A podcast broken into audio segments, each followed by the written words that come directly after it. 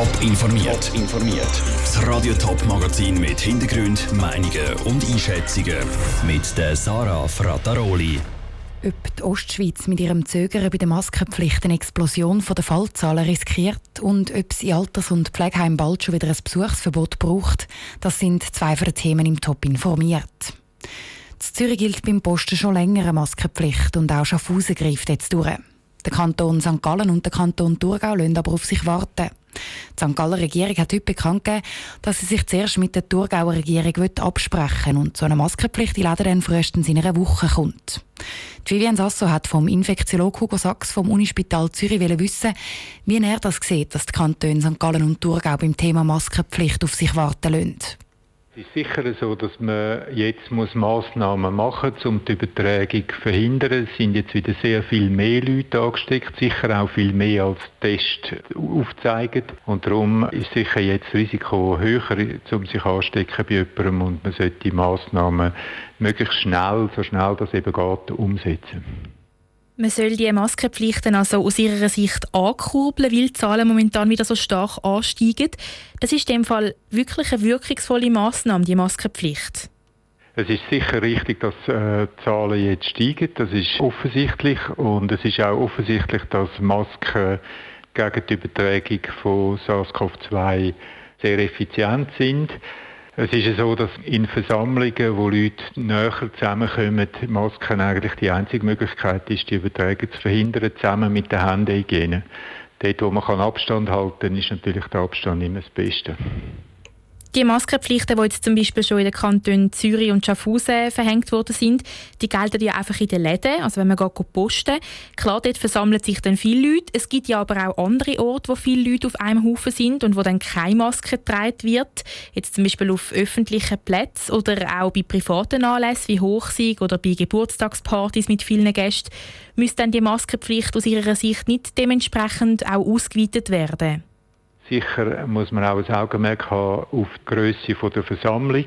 Vor allem dort, wo eine Person mit sehr vielen Personen Kontakt hat, also wo es eine Bewegung gibt. Das sind Hotspots. Und ich glaube, man muss wahrscheinlich, wenn man sieht, dass die Zahlen jetzt so extrem aufgehen, auch damit rechnen, dass eben nicht überall diszipliniert dann die Maske getragen wird und darum können wir wahrscheinlich nicht mehr darum herum, auch die Versammlungen wieder zu begrenzen. Der Infektiologe Hugo Sachs vom Unispital Zürich im Interview mit der Vivienne Sasso. Laut dem Hugo Sachs wäre es nicht nur sinnvoll, die Versammlungsobergrenzen nochmal zu überdenken, sondern auch an anderen Orten Maskenpflicht einzuführen. Zum Beispiel in geschlossenen Räumen, wo viele Leute aufeinandertreffen und nur schlecht gelüftet werden kann. Da gehören je nachdem auch Büros dazu. Jetzt aber nochmal zurück zu der Maskenpflicht in Läden, respektive zum Posten ganz im Allgemeinen. Vor einem Jahr war es nur eine kleine Minderheit, die die Lebensmittel online bestellt hat und sich direkt vor die Haustüre liefern lassen hat. Wegen Corona hat das Online-Shopping dann aber einen regelrechten Boom erlebt. Aber wie geht es jetzt weiter? Setzt sich der Kanal durch?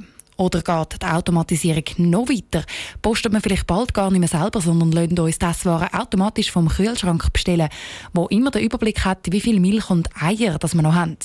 Genau diesen Fragen sind St. Galler Forscher nachgegangen.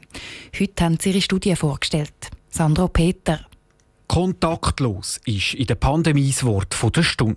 Beim Posten heisst das nicht nur kontaktlos zahlen, also mit dem Kärtchen, sondern es heisst auch Self-Checkout statt Kasse, damit Kunden und Verkäufer sich nicht zu nahe kommen. Oder es heisst Online-Shopping statt Ladenbesuch. Aber trotz Corona-Angst ist die Begeisterung für neue Online-Posti-Konzepte bis jetzt noch nicht gerade überwältigend, haben die HSG-Forscher herausgefunden. Weil es beim Posten eben um viel mehr geht als nur darum, um den Kühlschrank zu füllen, erklärt der Studienleiter Thomas Rudolph. Macht das eigentlich Spaß, wenn die Ware automatisch kommt, oder? Wollen wir das? Und wir alle wissen ja, Einkaufen ist weit mehr als nur sich irgendwelche Produkte zu besorgen, die fehlen. Man will andere Menschen treffen, man will etwas erleben, man will überrascht werden.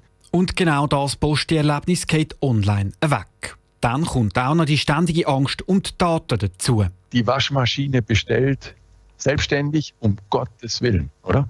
Um Gottes Willen. Da wissen die ja, wie oft ich zu Hause bin und welche Wäsche ich vielleicht trage, kann man vielleicht auch noch auslesen. Also, das will man eher nicht. Weniger als jeder Fünfte könnte sich im Moment vorstellen, dass seine Wäschmaschinen oder sein Kühlschrank automatisch für ihn postet. Aber auch wenn die Skepsis gross ist, vom Tisch sind die neuen Posti-Möglichkeiten wegen dem nicht, höchstens auf die lange Bank geschoben.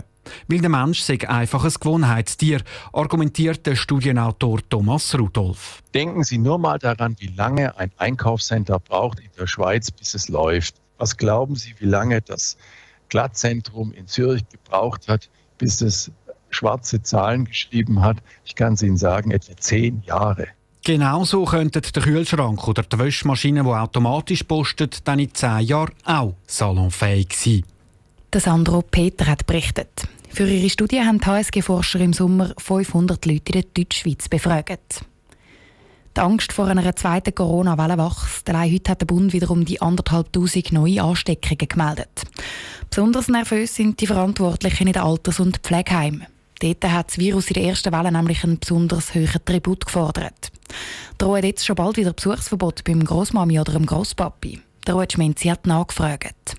Die Stimmung im Allgemeinen bei den Seniorinnen und bei den Senioren ist besorgt. Sie möchten nicht, dass sie natürlich eingeschränkt werden. Sagt Veronique Tischhauser von Prosenektute Zürich.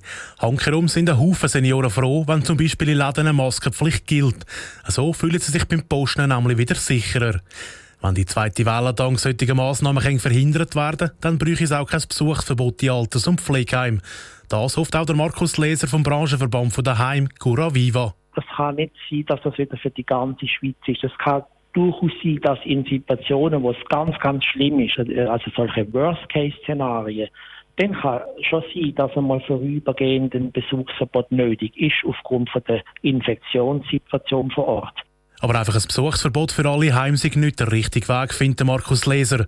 Sinnvoller wäre es zum Beispiel, wenn bei grossen Heimen Ein- und Ausgänge voneinander getrennt werden oder einzelne Stationen abgeschottet werden. Und sowieso, weil heute viel mehr getestet wird und mehr über das Coronavirus bekannt ist, sagen die Heime auch nicht mehr so schnell am Anschlag wie noch im Frühling. Der Ruud Schminzi hat berichtet. Im Moment steigen die Fallzahlen zwar, das aber vor allem mit der jungen Bevölkerung. Die Behörden warnen aber, dass die Ansteckungen irgendwann dann unweigerlich wieder auf die ältere Generation überschwappen. Top informiert, auch als Podcast. Mehr Informationen gibt es auf toponline.ch.